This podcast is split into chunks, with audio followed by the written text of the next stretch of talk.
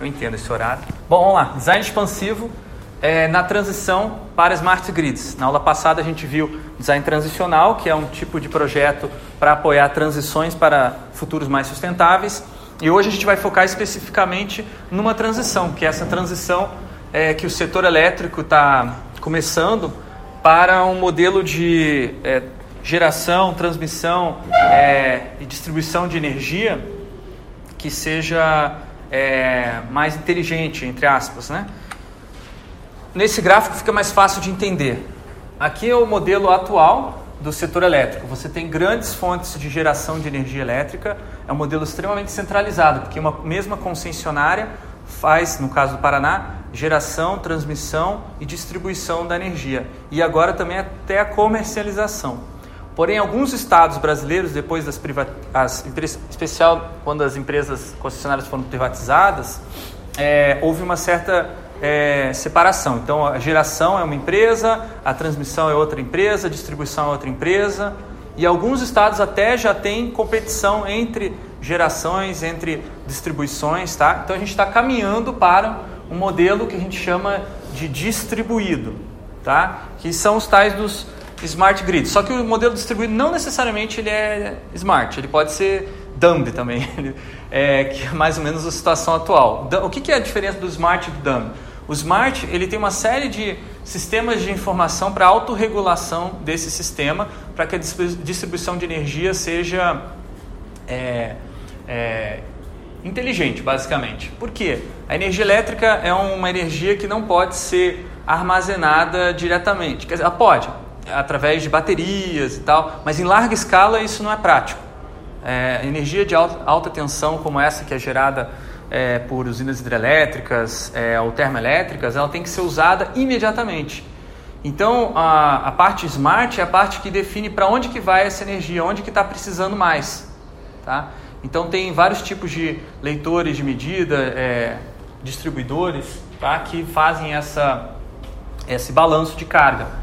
Agora, uma questão importante é que não, não é somente fatiar as empresas de concessionárias de energia para que você tenha um ambiente propício a um smart grid. Para um smart grid funcionar mesmo e ser, ter essa inteligência toda, você precisa ter uma série de outras pequenas empresas que, que desenvolvem essas tecnologias smart, que são as startups.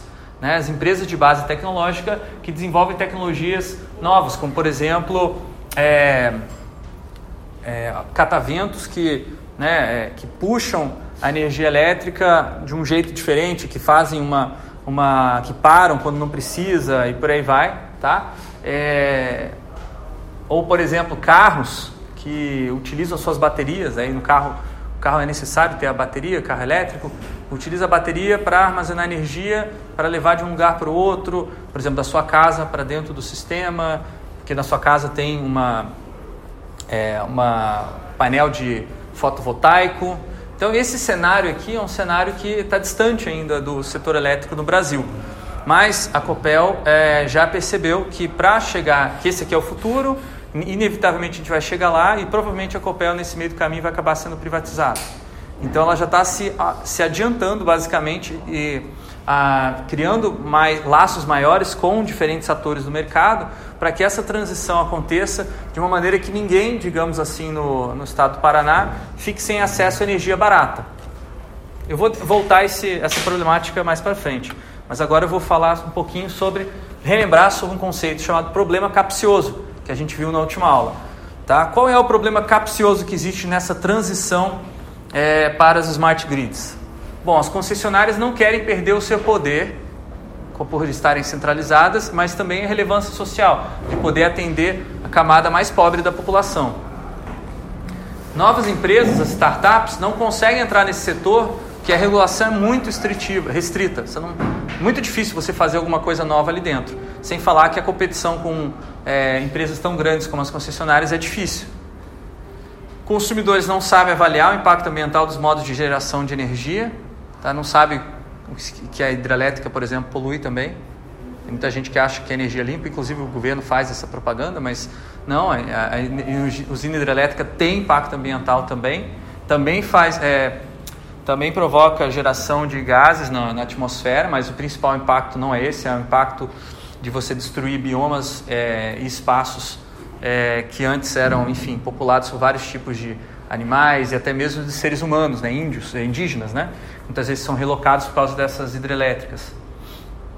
E a mobilidade urbana está é, tá demandando cada vez mais energia elétrica. E é bem provável que haja, seja obrigatória essa transição para é, a energia elétrica no futuro próximo, quando as reservas de petróleo se tornarem é, muito caras, né? E você não conseguir mais é, andar com base na gasolina. Então, relembrando, problemas capciosos, tem muita gente que acredita que podem ser racionalizados e transformados em tamed problems, ou problemas encurralados, problemas minimizados, problemas que você consegue aplicar algum método e conhecer a sua extensão é, para definir ele e resolver ele de uma maneira tradicional. É, eu, particularmente, acho que esse tipo de é, prática de você tame the wicked problems, né, você encurralar os problemas capciosos, não é uma prática realista. É uma prática que simplifica demais, reduz esse problema capcioso ao que você consegue manipular. E aí você resolve o problema que você consegue manipular, mas você resolve na sua prancheta, você não resolve no mundo. E aí você coloca o seu produto, serviço ou intervenção no mercado ou na, em outras áreas da sociedade e ó, o problema fica ainda pior, aumenta ao invés de diminuir. Então isso aqui é o que eu chamo na minha tese de doutorado de design redutivo, que é você pegar um problemão que você não entende ele, quebrar em pedaços e aplicar a razão, né, a razão científica, para você ir quebrando. Olha, esse aqui é um, essa parte do problema, por exemplo, no caso do, da transição para smart grids, tem a, o problema comercial, tem o problema ambiental e tem o problema social. E aí do social tem o problema das pessoas é, são pobres, não podem pagar, tem o problema das pessoas ricas que querem é, ser mais é, sustentáveis e estão dispostos a pagar mais, e tem o problema da classe média que não sabe o que quer. E por aí vai, aí você vai quebrando, tá? É, esse tipo de abordagem é muito comum no design sustentável. Inclusive, se você for lá pegar o, o livro do Vesoli lá, e do, do Manzini, e o outro livro do Vesoli também, é muito design redutivo. Tá? É bem você sistemática, sistematizar o seu projeto, quebrar em pedaços e resolver os problemas em separado. Então, é, o que, que, falta? Qual que é o problema do design redutivo? Né? O que, que escapa a ele? As causas. Tá? Você não busca resolver as causas, você vai nos sintomas. Então, você, você soluciona apenas o que está na superfície. Você ataca o problema de maneira ingênua. A minha abordagem que eu defendo na minha tese é o design expansivo, que é o foco dessa apresentação. O design expansivo é o seguinte: vamos incluir o máximo possível de pessoas no projeto porque essas pessoas, com uma diversidade, essas pessoas, quando começarem a é, negociar e decidir, tentar decidir, considerar as opções, elas vão gerar contradições.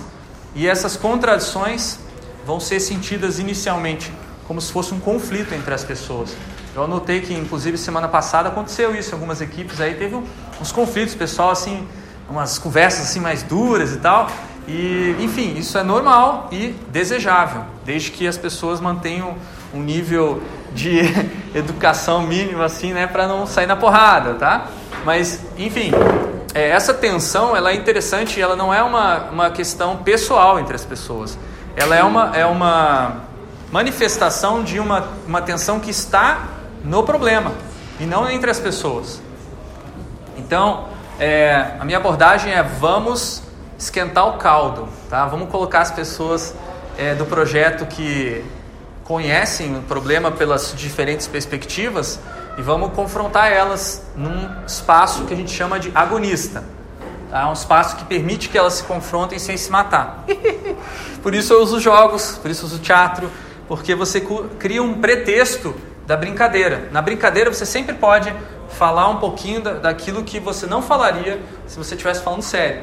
E aí depois, se a pessoa se ofender, você tem sempre a desculpa, não, estava só brincando.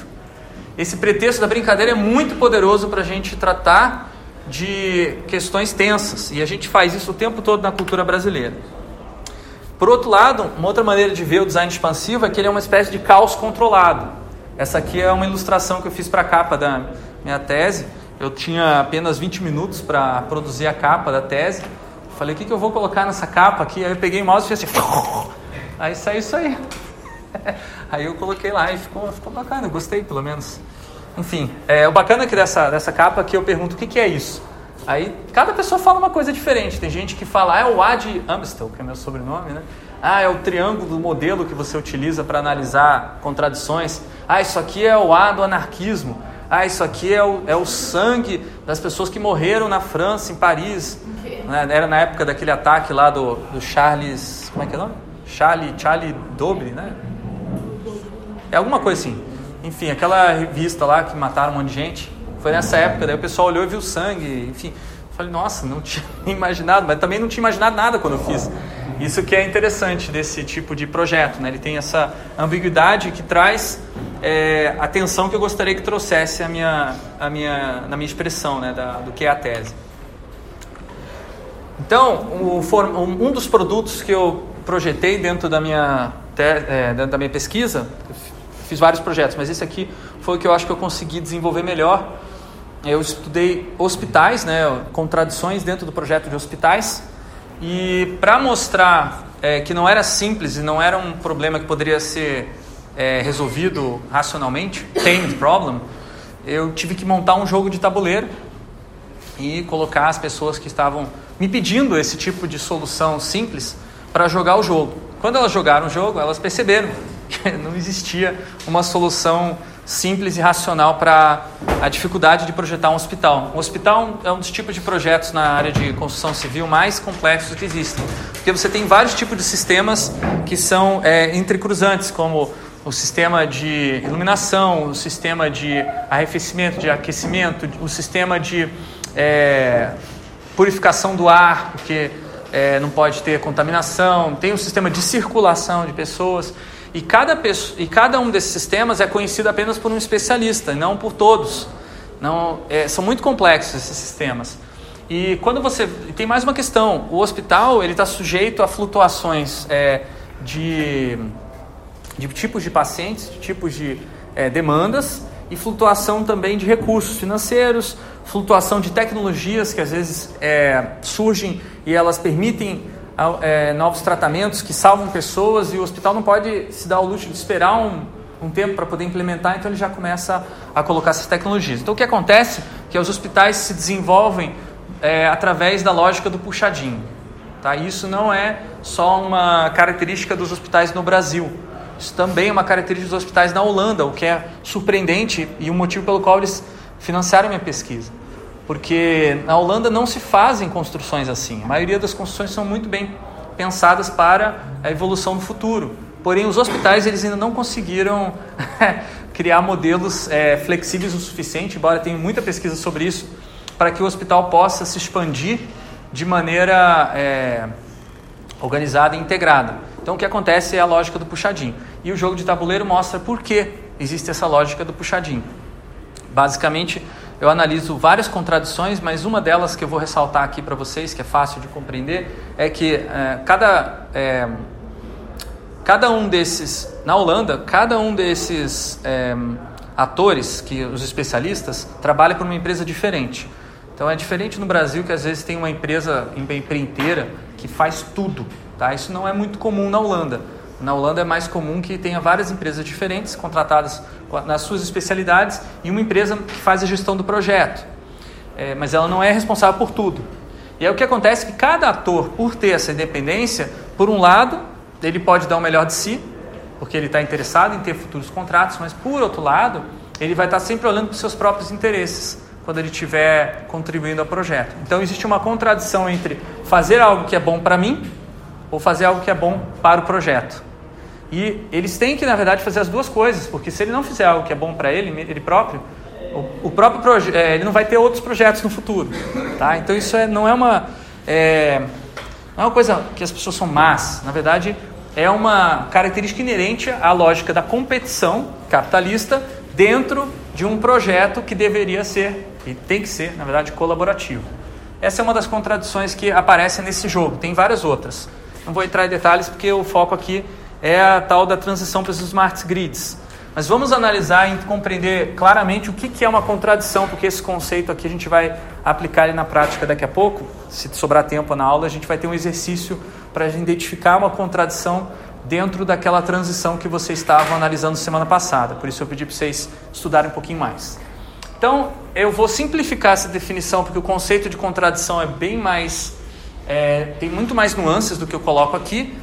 A origem desse conceito é no, é, num filósofo grego chamado Heráclito, aquele filósofo que falava que um homem não se banha no mesmo rio duas vezes. Primeiro, porque a segunda vez que ele entra no rio, as águas do rio já foram, e também porque este homem já é outra pessoa, já repensou, já refletiu, já se transformou. Então, isso aí na verdade se chama pensamento ou é, lógica dialética, que é uma maneira de você ver o mundo em transformação, de você buscar compreender como que as coisas se transformam. E aí o Heráclito é, dá o nome de contradição para aquilo que impele, aquilo que move as pessoas, mas ao mesmo tempo não acaba. A contradição, ela tem essa característica de sempre estar incomodando, empurrando a sociedade, os seres humanos a se transformarem. Depois do, do Heráclito, essa, essa, esse conceito de dialética e a contradição ficou um pouco esquecido. Quem recuperou essa lógica dialética foi um filósofo chamado Hegel, mais ou menos no século XVIII, né? E depois é, do Hegel, o Karl Marx recupera isso e utiliza o conceito de contradição para fazer a famosa análise crítica do capitalismo, o escreve Capital em cima disso e cria toda uma, uma corrente de pensamento crítico que se fundamenta em estudos de processos de transformação através de contradições. É, esse conceito de contradição que eu trago aqui não é o do Marx diretamente, tá? Eu estou usando vários neomarxistas que é, mastigaram o trabalho do Marx e relacionaram, tiraram um pouco daquele foco é, de luta de classes que o Marx utilizava, né? E, enfim, focaram, criaram uma espécie de uma abstração da, do conceito de contradição, que, permitisse que você aplicasse em, em várias é, áreas do conhecimento, em várias situações de mudança. Então, vamos lá. O que é uma contradição? Na minha visão, uma tensão acumulada na sociedade ao longo de muito tempo.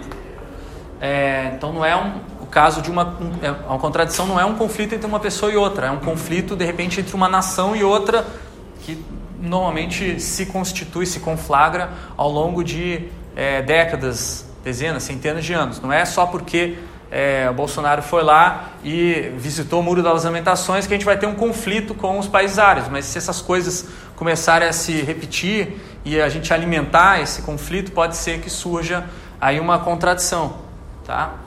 É, um embate entre duas forças opostas, tá? Capitalismo versus socialismo, por exemplo, ou proletário versus é, proletariado versus burguesia, ou é, energias renováveis versus é, energias não renováveis. Nenhuma das forças pode ser eliminada, então você não pode completamente. Uma força não consegue, de maneira nenhuma, eliminar outra, porque ela depende daquela outra força também. Então, o que seria da burguesia se não houvesse o proletariado? O que seria do proletariado se não houvesse a burguesia? Né? É, existe uma, uma certa é, dependência. Como é que se supera uma contradição? Porque, enfim, ela não vai desaparecer, mas você tem a possibilidade de superar. O que é superar? É, isso, na verdade, é uma tradução bem ruim de uma, um termo lá alemão que eu nem, nem me lembro qual que é, mas enfim, Aufheben, que significa que você reconfigura basicamente a contradição, ela alivia a tensão e ela vai para outro lugar. Basicamente você joga a sujeira para baixo do tapete, daí parece que a sua casa está limpinha, mas você moveu a atenção para outro lado da sociedade de uma maneira que se torne aceitável. Por que, que não existe um momento onde acaba a contradição? Porque por essa teoria dialética, a sociedade nunca chega a um ponto em que acaba a história, a não ser quando acabam as lutas, né? Enfim, isso aí é uma, daí é uma visão do Marx, que é possível acabar a história. Eu, particularmente, acho que não é possível. Eu acho que a gente vai estar sempre em conflito, sempre em contradição. E isso, na verdade, é o que vai nos mover para é, se transformar. Então, se, sempre que há uma transformação, já se cria a semente da próxima transformação. E trazendo para a teoria do design transicional, Lembra que a gente falou que o design transicional framework é baseado em visões de futuro, teorias de mudança, atitudes e novas maneiras de projetar? A, a teoria dialética é uma das teorias de mudança da sociedade, que é a que eu estou aplicando aqui no contexto do design participativo, que é quando você utiliza esses jogos, por aí vai. Vamos ver um exemplo de como na arte tem se trabalhado com esse conceito de contradição. O movimento surrealista é, fez muitos trabalhos assim brilhantes para em cima desse conceito de contradição e essa aqui eu acho que é a obra mais famosa, mais conhecida, né, que a gente estuda bastante em semiótica. Vocês sabem o que está escrito, né? Imagino. Hã? Por que, que não é um cachimbo? É uma imagem de um cachimbo? Mas, mas se eu estou falando de um cachimbo, não, não é um cachimbo? Se eu estou falando não é um cachimbo, que é, isso aqui é um cachimbo, não é? Não se torna um cachimbo?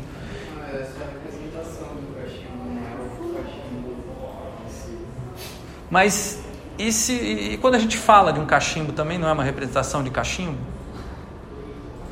E quando a gente tem um cachimbo na mão, cachimbo também não representa um cachimbo pela imagem dele? Aí é claro, eu estou sacaneando vocês de propósito, porque não se resolve. Né? A traição das imagens é justamente isso. Você não tem um momento em que você alguém bate na mesa e fala descobrir a solução para esse dilema. Isso aqui é um cachimbo, ou isso aqui não é um cachimbo. Você não tem como resolver. Isso é uma característica da contradição que eu já tinha mencionado. Aqui está um exemplo visual. Agora eu vou mostrar um exemplo na arquitetura, para mostrar que esse tipo de recurso também pode ser explorado de maneira mais é, sistemática. Então aqui você tem o, o, Pompidou Center, que é um, é um centro de artes variadas, né? várias exibições é, é, de mostras de pintura e de escultura acontecem lá e chamam bastante atenção do mundo. Mas uma característica interessante do prédio em si, né, que todo o sistema de tubulação e sistemas de é, arrefecimento, sistemas de. Enfim, tudo está para o lado de fora do prédio, ao invés de estar tá do lado de dentro. É como se fosse é, o avesso, né, o prédio do avesso. E aí ele traz essa estética é, impactante, né, ainda mais esse colorem, né, eles, eles utilizam daí um. Ele transforma numa. Essa coisa que a gente normalmente esconde né, na estrutura dos prédios, eles colocam à vista, justamente para é, mostrar a, talvez a hipocrisia dos outros prédios que ficam né, é, enfim, é, escondendo o que, que eles realmente são. Por outro lado, essa estrutura aqui é extremamente cara para manter vive estragando esse tipo de tubulação que está exposta ao ambiente, né, às intempéries do, ambiente, do, do clima. E, e aí eles têm que gastar muito mais para manter essa fachada. Porém, você tem esse, esse diálogo que, que é muito interessante para o centro. Então, por isso ele se mantém. É uma contradição é, não só é, simbólica, mas também uma contradição física. Então, é, só para deixar claro, contradição não é uma coisa abstrata, não é uma ideia. A contradição ela está no mundo, ela pode ser conceitualizada, mas ela está no mundo, independente do que você pensa sobre ela. Vamos ver se vocês compreenderam isso. O que é isso? Hã? Sujeira? Concreto? Ô, gente. Isso aqui é, é concreto ou não é concreto? Isso não é concreto, gente. Vocês acabaram de ver o traição das imagens, gente. Isso aqui é uma imagem de concreto. Só que para falar de concreto eu preciso da imagem do concreto, tá? Mas agora eu estou sacaneando vocês. De novo, é ao quadrado, né? Porque o, o concreto que eu estou falando aqui é o concreto vivido no dia a dia. Tá? E aquele concreto ali não é vivido por vocês, porque vocês não são engenheiros civis. Porque quando eu mostro aquela imagem, na hora, tipo, todo mundo fala concreto, tá automatizado, né? Você olha para assim, ó, concreto. Vocês nem perceberam isso aqui é concreto, né? Então não faz parte da realidade de vocês. São designers né? Um designer não pensa em concreto, não é um material que a gente costuma utilizar, embora possa ser utilizado para você marcar diferenças e tal, mas não é muito comum esse material. Mas para o engenheiro civil é. Agora, o que é comum para gente, quando vocês olharem isso aqui, provavelmente vocês vão relacionar, é que é, desigualdade social muito concreta, o que para alguns engenheiros civis, a maioria deles, não é tão fácil. Isso aqui é muito menos concreto para o engenheiro civil, porque normalmente ele mora desse lado aqui. Tá? É, o designer às vezes mora aqui, às vezes mora no meio, né? às vezes tem uns bairros que não está aparecendo aqui nessa, nessa tela, né? mas é um exemplo de, do que, que eu estou falando de concretude, é aquilo que você experimenta mesmo no dia a dia. Essa contradição não é uma ideia só, as pessoas sofrem diariamente com. É, as, os problemas, por exemplo, de é, dificuldade de acesso à educação que o pessoal da esquerda dessa imagem sofre e que o pessoal da direita tem sobrando. Ou a questão do consumo, da produção de lixo, né? que a gente. A, o consumo é um problema concreto, porque existe a produção de lixo.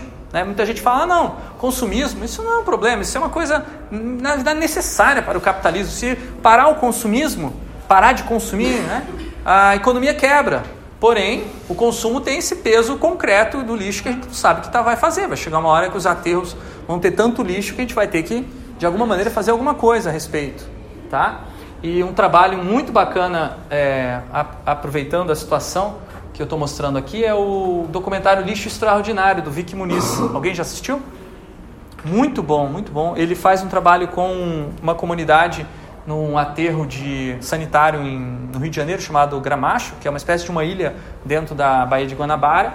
E ele faz um trabalho que os próprios é, moradores daquela região que faziam a separação ali de alguns materiais que eles recolhiam no lixo que poderiam ser vendidos para subsistência, é, ele, ele pede para essas pessoas fazerem autorretratos ou fazerem outros, outras obras artísticas assim usando é uma técnica parecida com o que vocês fizeram no autorretrato com lixo, que é você tirar uma foto do lixo. Então, isso aqui é uma foto de alguns metros de distância, assim, de cima para baixo. E o preconceito, né? Outra, outra contradição aí, né? De você não aceitar a humanidade de certas pessoas que têm certos estilos de vida, orientação sexual, gênero e por aí vai. É um, uma contradição muito forte que a gente tem hoje na sociedade. O que, que não é uma contradição? Tá? São problemas técnicos que podem ser resolvidos, os tais dos tamed problems. É, são paradoxos, são ideias opostas no, na mente, tá? não é uma contradição. Os dilemas para escolher opções também não é uma contradição. E as controvérsias entre opiniões de pessoas. Isso tudo aqui pode surgir e ser manifestações de uma contradição, mas a contradição não está na cabeça das pessoas e ela não pode ser resolvida só por você chegar e falar: eu cheguei à conclusão de que o socialismo é melhor e vai resolver a contradição de luta de classes entre burguesia e proletariado. Isso é que muitos marxistas acreditaram, mas eu não acredito e a história também não acreditou porque não aconteceu isso quando o proletariado ascendeu a ao poder na União Soviética. O que aconteceu foi a criação de uma nova classe social que é a burocrática, né? É a classe burocrática e que acabou, enfim, é, atuando de uma maneira muito parecida com a própria burguesia. É, o que acontece então é que você precisa mudar as estruturas, fazendo a, a, aproveitando o ensejo. Se você quer realmente mudar a sociedade, não, é, não adianta só você mudar as regras dessa sociedade, que é o que aconteceu na União Soviética. Você precisa mudar o espaço dessa sociedade, precisa mudar o design dessa sociedade. Não houve mudança significativa na estrutura da União Soviética. Ela reproduziu todos os modelos de, é, de construção, os projetos da sociedade capitalista dentro da União Soviética. Então, os prédios usavam a arquitetura moderna que foi desenvolvida no contexto capitalista e isolavam as pessoas ao invés de, né, de unir elas faria muito mais sentido de uma sociedade focada no, na comunhão, né, de todo mundo estar junto. Não, cada um no seu apartamento, né, separado, isolado. Reproduziu, a, a, incorporou a televisão, o rádio, todos esses veículos que é, provocam alienação no, nas sociedades capitalistas, fizeram mesmo na União Soviética. Tanto é que não deu certo. Enfim, vamos fazer um jogo rápido aqui para ver se vocês estão atentos ao conceito de contradição. Guarda-chuva que esgarça no vento forte. É ou não é uma contradição? Guarda-chuva que esgarça no vento forte. Você, tá, sai, você sai, você sai no, na chuva, daí vento e estraga. Contradição? Sim, sim ou não? Sim. É um problema técnico que pode ser resolvido. Inclusive existe guarda-chuvas invertidos. Lá no Holanda tem uns negócios que abre assim para abre para como é que é? De baixo para cima, assim, uns negócios muito loucos que tem o guarda-chuva aerodinâmico também, que não é redondinho, que é em formato de V, que também que não esgarça e tal. Então é é possível de resolver. Segunda contradição. Não, desculpa, segunda proposta de contradição. Motorista que desrespeita as leis. É contradição, não é? Então você acha que é? Duas forças opostas, vamos lembrar. Duas forças opostas que não podem ser eliminadas. Um, porque uma depende da outra. Tem uma interdependência entre elas.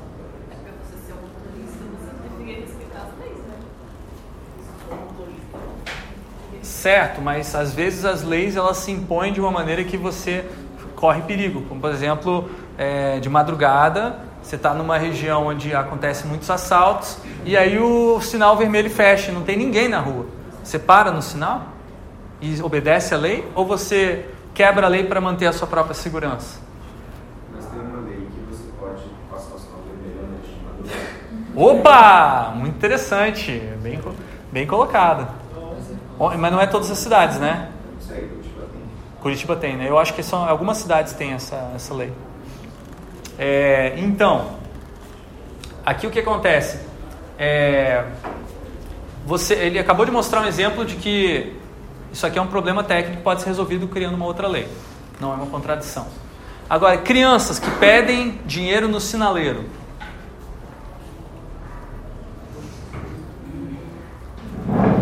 E aí? Tem que botar uma lei que não pode ter criança no sinaleiro. E aí vai, vai resolver? Claro que vai. Ô, louco. Isso aí é isso da multa. Ah, você acha Não, é. que já não tem? Que Não, não, não. é, Eu só tô... Ele tá brincando. Eu sei. Diga. Ah, é um, é um problema que é difícil de resolver, né? Isso, não é- normalmente é um sinal, claro, você tem que pensar, às vezes você encontra uma solução, como por exemplo criar a lei lá do que permite a exceção, né, a lei da exceção, pode a- atravessar o sinal durante a noite. É tipo você tentar resolver o problema da pobreza. Tipo, É, quando você começa a puxar esse problema aqui, ó, você vai ver que o buraco é mais embaixo e que as crianças estarem no sinaleiro não, não é, é só uma manifestação superficial de um problema que tem a ver com a, o desemprego dos pais, a falta de acesso à educação dos pais, tem a ver com a falta de educação, de acesso, de, de acesso à educação dessas crianças, tem a ver com planejamento familiar, tem a ver com muitas vezes é, déficit habitacional. Pessoa não tem como morar perto de uma escola, morar perto do trabalho. né? Então, na verdade, é, isso aqui pode ser considerado uma contradição, tá? Na verdade, isso aqui por si só não é uma contradição, mas ela dire- descende diretamente, tá? Falta de opções no supermercado. É, contradição ou problema técnico?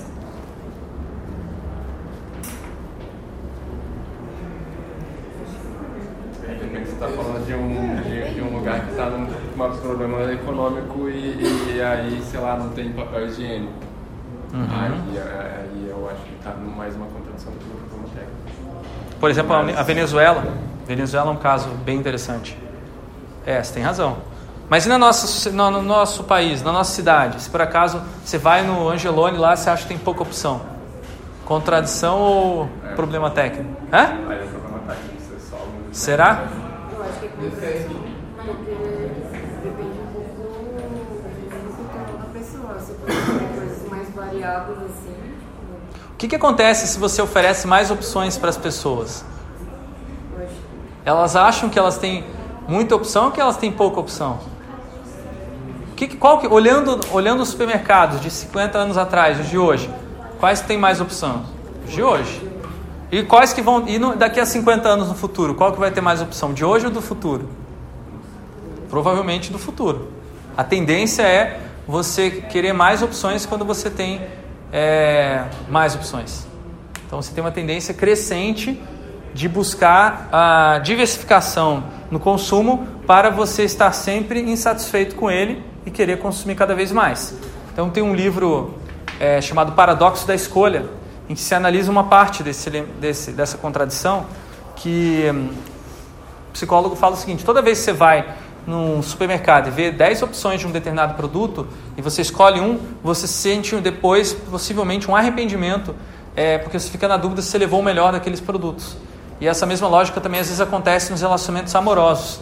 Eu posso ficar com esse, posso ficar com aquele, posso ficar com aquele outro, e aí você pensa assim, puxa, resolvi ficar com essa pessoa, mas essa pessoa tem esse, esse, esse problema. Aquela outra pessoa, sei lá, era tão melhor. Puxa. Aí você nunca está feliz no seu relacionamento porque você aplica uma, replica, né, reproduz uma lógica de seleção dentro de opções numa, numa gôndola. E isso a gente faz de maneira muito inconsciente, né? Não há ninguém pensa, sou um capitalista nos meus relacionamentos. As pessoas simplesmente elas reproduzem a lógica do que elas estão acostumadas no seu dia a dia, né? Diga. É, mas aí pode acabar gerando problema, né? Da questão do paradoxo da escolha. Quando você tem muita opção, você não, não consegue escolher também. Perfeito, é a parálise né, que ele fala, de você parar na frente dos 10 produtos, ficar lendo. O, eu já fiz isso muito. Você fica lendo os rótulos e aí no final você não compra nenhum, você vai para casa mais frustrado ainda, né? Mas com a corrupção também, tipo, você perde pouco a sua liberdade de escolha. Exatamente, você perde a liberdade de escolha. Mas será que liberdade de consumo é liberdade de escolha? Porque, por exemplo, às vezes você tem cinco produtos, todos os cinco é, são de transgênicos. Aí você, você não quer transgênicos, então ali não está a sua escolha, você não está construindo ela. Você está escolhendo dentro de opções que outras pessoas escolheram para você. Mas você sempre tem a opção de escolher outro lugar. Aí você pode tentar em outro lugar. Diga.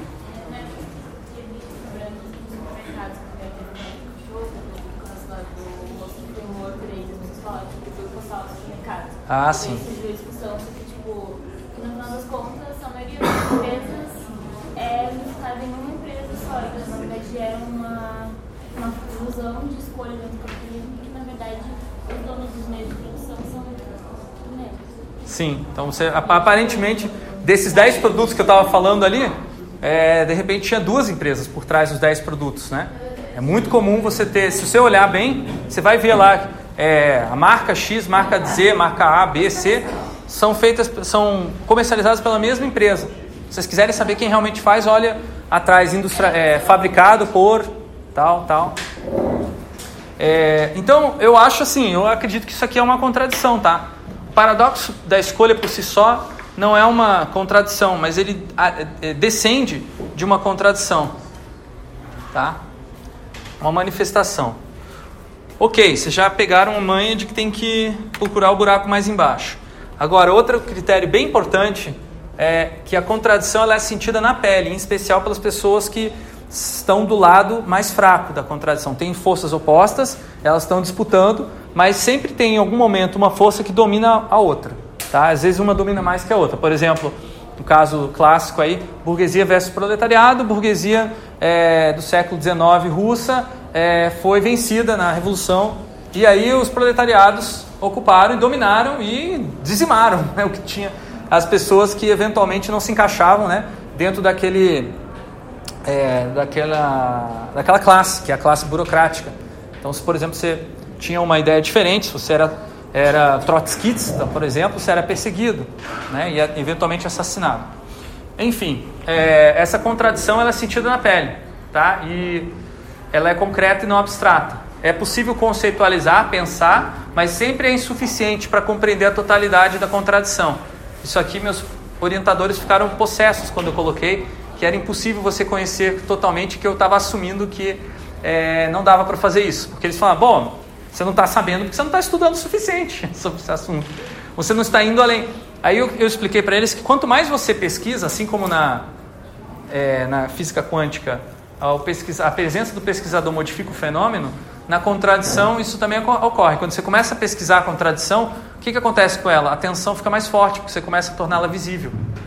E aí ela já muda, já não é mais. Você nunca vai conseguir capturar totalmente e falar aqui está, escrevi um livro que fala todas as contradições que existem no capitalismo. Na verdade, tem um cara que fez isso, é, só que com essa humildade toda que eu estou é, apresentando, que é o David Harvey. Ele escreveu um livro que ele fala que é o livro mais perigoso que ele já escreveu. O David Harvey é o marxista contemporâneo mais respeitado hoje no mundo, inclusive é, pelo Olavo de Carvalho, acredite se quiser. Ele falou: se só tem um marxista que presta no mundo é o David Harvey. Porque o cara realmente não é ortodoxo, tá? Ele é bem aberto, ele considera várias outras correntes de pensamento e articula e mantém o pensamento marxista dele, obviamente sem fazer nenhuma concessão e endosso ao que foi feito na União Soviética e que gerou genocídio de várias populações. Mas a análise que ele faz do capitalismo contemporâneo é muito bacana. São 17 contradições que ele identifica e ele fala, essas são algumas que eu vi e por isso eu botei um número que não é total, tipo um número pela metade, assim, 17. Você fala, pô, por que, é 17 e não 18, 20? Podia pelo menos arredondar. Justamente ele falou, não, é 17 para cutucar vocês a pensarem nas outras tantas que podem existir. Tá? E tem uma contradição específica aqui, eu só vou mencionar ela rapidamente, fazendo uma digressão aí, que tem a ver com a relação do capital com a natureza. Tá? Que o capital se coloca, na verdade, o capital se, é, tenta transformar a natureza em capital. E aí tem várias propostas é, pretensamente ecológicas que tentam valorizar a Amazônia, por exemplo, como se fosse um capital é, natural que a gente tem no Brasil e que se a gente preservar a natureza nós podemos trocar ela por créditos de carbono no futuro, ou nós podemos comercializar as, é, todas as espécies que ainda não foram nem catalogadas de plantas medicinais e descobrir todos os é, tesouros que tem lá e de repente a gente encontra algum mineral que ninguém nunca viu na vida e aí a gente decide finalmente destruir a Amazônia. Isso é, é importante a gente ter esse poder, né? Basicamente essa é, é o exagerando um pouco o conceito de capital natural que ele, ele vai explicar que não resolve, não é uma alternativa para o capitalismo, mas porém é para onde a gente tá, tem articulado hoje a nossa, as nossas relações com a natureza. Diga. Não sei, não pesquisei ainda. É recente esse livro, então talvez não tenha. Acho que é de 2016. Então talvez não tenha ainda na biblioteca. Mas se você pesquisar na internet, você acha algumas partes. Ok, a contradição então, ela é a raiz do problema, vocês já devem ter percebido isso, mas a parte que nos interessa mais no design é que ela também é a raiz da solução. E você estudar, se aprofundar na contradição, também é uma maneira de você estar mais próximo dessa mudança. Então, deixa eu deixar claro uma coisa: que quem supera contradições não é o designer, é a sociedade.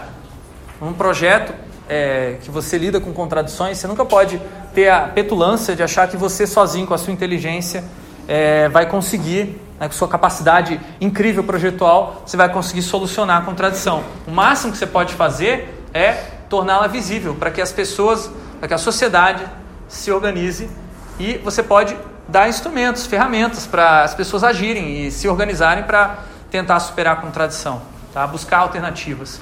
O que, que supera a contradição é aquele tal do princípio de mudança, que acaba saindo, é, explodindo para fora como uma nova força. Essa força é uma espécie de um híbrido entre a, uma ideia e outra, entre uma força e outra força. Por isso é chamada terceira força. Ela tem elementos socialistas, tem elementos capitalistas. E aí você dá origem, por exemplo, à social-democracia europeia. É uma, pode ser considerada uma terceira força. Agora, no caso do design, motor híbrido. Né? Motor híbrido é, ele não é nem completamente é, elétrico, nem completamente é, combustíveis fósseis. Então ele aproveita o melhor que tem de cada um. Esse tipo de motor eu acredito muito mais é, como uma estratégia de transição do que motor completamente elétrico. Então, recentemente, o estado do Paraná é, liberou o IPI e impostos e tal para carro 100% elétrico. Mas o carro híbrido, que é aquele que pode reduzir muito as emissões, que no Brasil, por enquanto, só tem um modelo, que é o Toyota Prius, esse não tem a, a mesma redução. O que eu acho uma bizarrice. Mas, na verdade, eu entendo que é apenas uma medida populista para aparecer no jornal que o governo está querendo fazer alguma coisa pela sustentabilidade e tal, então carro 100% elétrico. Mas aquele que vai fazer diferença é o híbrido, por um, por um tempo. Então, nos Estados Unidos e em outros países que é, já tiveram esse tipo de incentivo para redução de emissão de gases, né, é, o Toyota Prius é um, dos, e os outros híbridos é os que mais vendem. As pessoas, assim, é, é tipo 30% dos carros praticamente é, muita gente mesmo.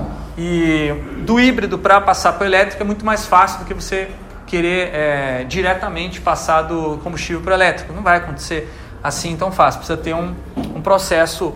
Uma coisa que está acontecendo é ah, são os veículos leves elétricos, como patinete elétrico agora que tem em Curitiba, né? E bicicleta elétrica, que eu acho que é um outro caminho também é, suave para você fazer essa transição. Agora, essa questão eu particularmente não tenho muito conhecimento desse caso para, enfim, opinar. Mas eu estou só dando um exemplo de um- uma terceira força que tem as duas coisas numa outra configuração.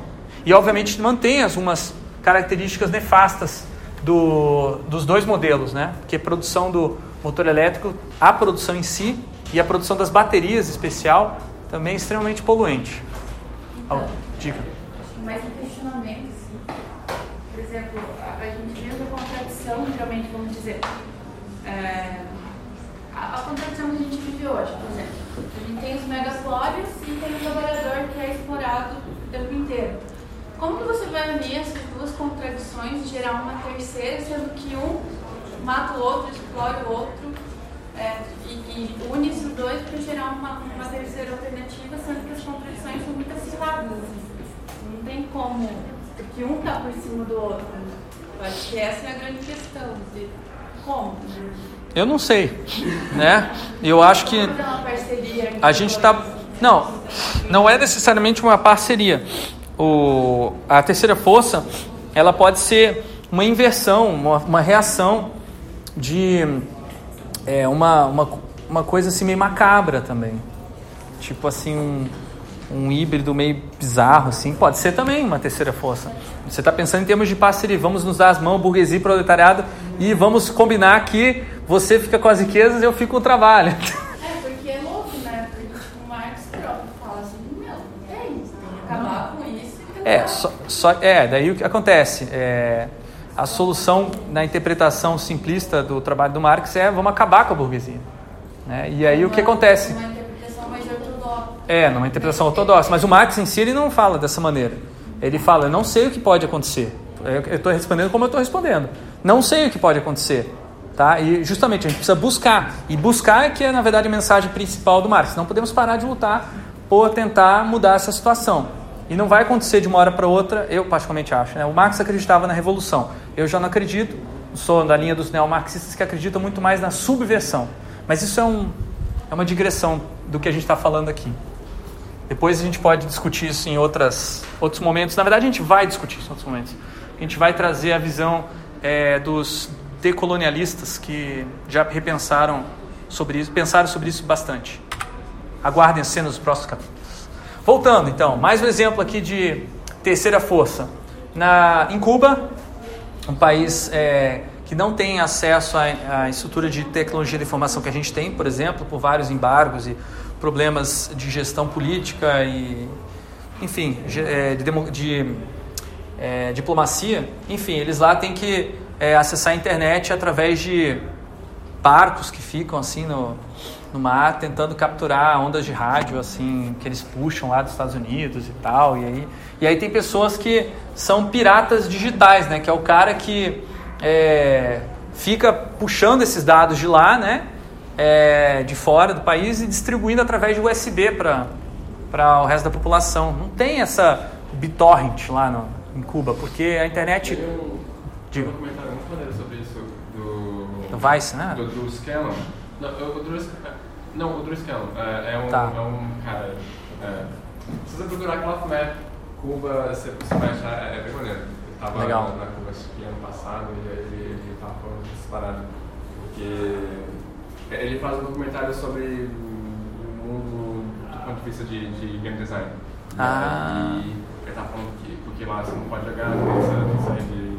Isso, a internet é extremamente controlada? Todo esse, essa, essa network pirata pra jogar é, FIFA, tá ligado? Louco. Enfim, é, isso aqui é uma terceira força, né? Os piratas digitais permitem a galera jogar FIFA em Cuba, apesar de redes, redes pe- peer-to-peer serem proibidas na internet deles lá.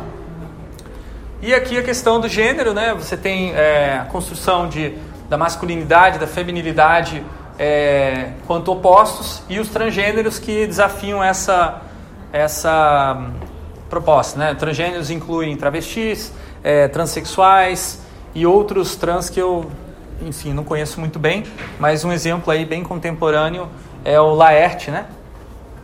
O Laerte, ele se diz, olha, eu não sou homem nem mulher, eu sou trans. Antigamente ele era homem, tinha identidade de gênero masculina, né? Aí ele percebeu que isso não estava sentindo a vontade, começou a se vestir de mulher. Aí as pessoas perguntaram: Você, você virou mulher? Ele falou: Não, eu sou trans. Então não dá para colocar numa gaveta. Bom, ok, isso aqui é suficiente para entender o conceito. Tem bem mais coisas. Quem tiver interesse na minha tese de doutorado, ela tem disponível PDF no meu site.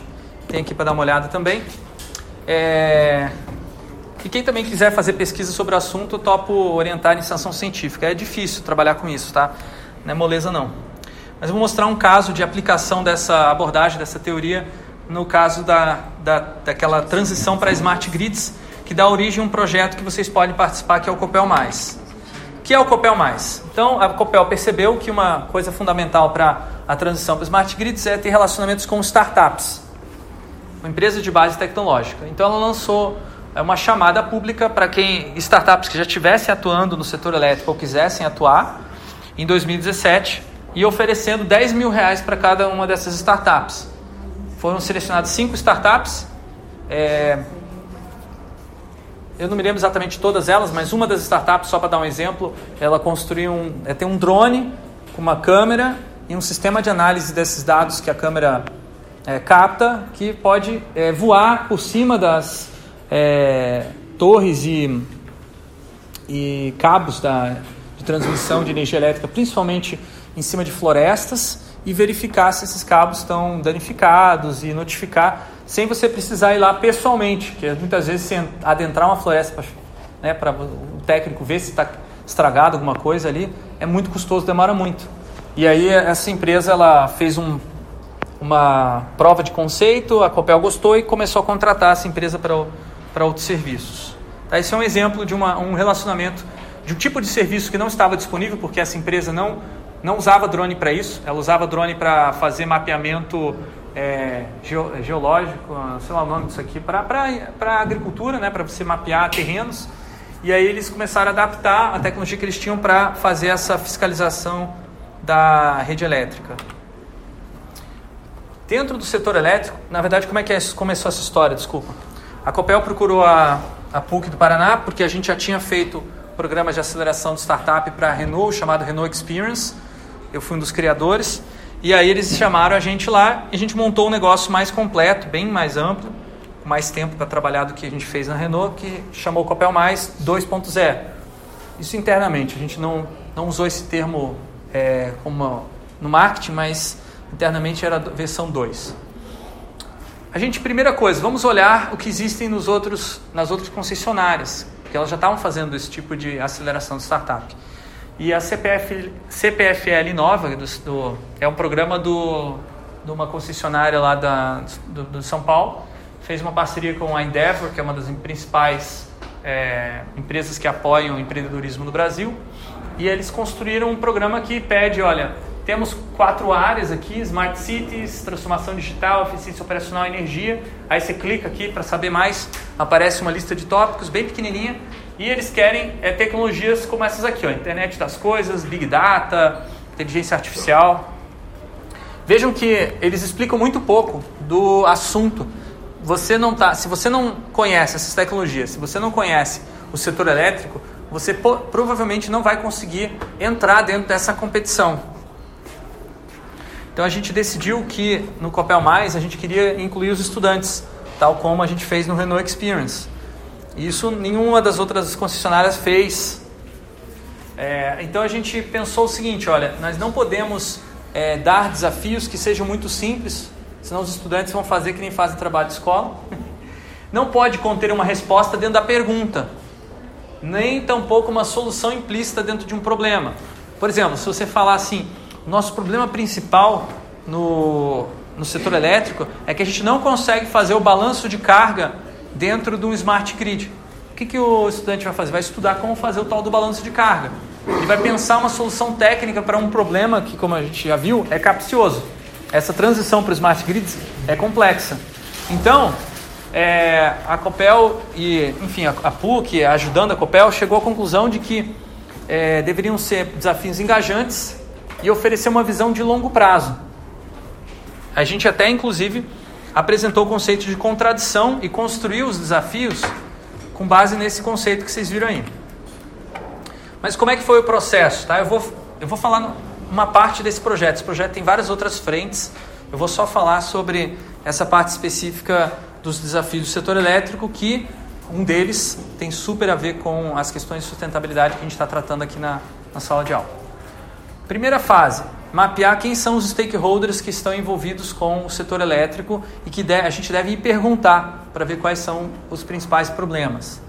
Aí a gente fez uma dinâmica com Lego e os stakeholders eram representados pelos bonequinhos e tal, daí depois os bonequinhos conversavam e aí analisou-se as relações deles. Depois esses dados foram compilados através de uma é, ferramenta de grafo e isso ficou documentado para o projeto. E aí esses stakeholders foram contatados e incluídos de uma outra maneira. Nem todos foram bem incluídos, porque a capacidade de articulação da COPEL não era tão boa para isso. Mas, enfim, a gente conseguiu é, reunir muitos funcionários de diferentes partes da COPEL para dar perspectivas diferentes. A gente fez um workshop, foram mais de 60 pessoas, para mapear as contradições que existiam no setor elétrico, utilizando Legal Serious Play, que é aquela técnica que vocês também usaram na semana passada. Então, cada grupo fez um modelo de Lego e aí eles explicaram uma contradição que eles viam no setor elétrico. Esse grupo aqui foi bem feliz, eu acho, identificou uma contradição entre a, a necessidade de estar sempre desenvolvendo novas formas de fazer negócios e aumentando a lucratividade do negócio, que está desse lado aqui, e por outro lado, você tem a questão dos recursos naturais que estão cada vez mais limitados, você tem é, a poluição de, do, do, da, da, natureza, você tem o meio ambiente é, respondendo né, através de a, mudanças climáticas e por aí vai. Então você tem é, esse dilema, ou melhor dizendo, essa também uma contradição por aí, que é a tal da capital versus natureza que eu mencionei do livro do David Harvey. É, o que, que a gente fez? Com todos esses dados escritos lá, descritos do, dos modelos e usando outro método chamado é, PSP, que daqui a pouco, se sobrar tempo, vocês vão ter uma oportunidade. Não, acho que hoje não vai dar tempo. Mas futuramente a gente vai ter tempo para experimentar esse método, que é uma maneira de encontrar contradições de maneira, é, de maneira descritiva. A gente analisou, botou numa planilha e trouxe esses resultados da análise com as principais contradições para os supervisores, as pessoas que estavam mais no topo da hierarquia da COPEL, que seriam as pessoas que iam decidir quais seriam esses, é, essas, esses desafios propostos aos estudantes. Eles reconstruíram o método, usaram o mesmo método para entender como é que era, o que, que era uma contradição. Então fizeram lá os modelinhos de Lego, usaram o PSP, que é esse negócio que tem aqui na, dos post-its coloridos aí. E aí a gente fez uma discussão democrática de priorização quais eram os desafios mais importantes. A gente gerou uma lista, tinha mais ou menos umas 20 contradições, e as mais fortes foram eleitas como sendo as principais que eles queriam focar. Sete, no caso. Teve todo um trabalho de análise mais detalhado aí para manter o rigor científico, mas eu não vou entrar em detalhes sobre isso. A questão que se, se pôs a partir disso é como é que você explica essa contradição tão complexa para estudantes que nem conhecem o setor elétrico. E aí a gente organizou algumas oficinas de pensamento visual, visual thinking, com os é, profissionais da Copel, porque nós é, da PUC nós não conhecemos também o setor elétrico. A gente é designer, né? A gente não é engenheiro elétrico e um engenheiro elétrico também conhece todas essas contradições, porque elas envolvem questões de gestão, questões de política, questões sociais. Mas quem conhece são as pessoas que estão é, lidando com isso diariamente. Então a gente chamou os, os gerentes que eram conhecidos por serem especialistas em cada uma dessas contradições. A gente deu as ferramentas de design para eles conversarem e pensarem como expressar isso de uma linguagem é, acessível. Então eles fizeram vários rabiscos e desenhos. Muitas pessoas ali nunca tinham desenhado no seu trabalho. Foi bem bacana deles perceberem que eles podiam usar isso. Tanto é que a Copel começou depois desse uh, workshop que a gente fez a usar o pensamento visual nas reuniões e outras situações de trabalho. Inclusive organizaram mais uma oficina de pensamento visual deles próprios, um para trabalhar mais esse, esse tema das contradições. Depois disso, a gente compilou todos os dados gerados nas oficinas de pensamento visual, escrevemos um texto que era a narração desses, é, dessas animações. A ideia era transformar isso num desenho animado, uma maneira de a- explicar um- uma coisa bem complexa de maneira, uma linguagem bem simples, visual. A gente enviou esses textos para, no caso na época o era o presidente da presidente, diretor, não, presidente da Copel Distribuição, enfim, o cara que mandava mais ali.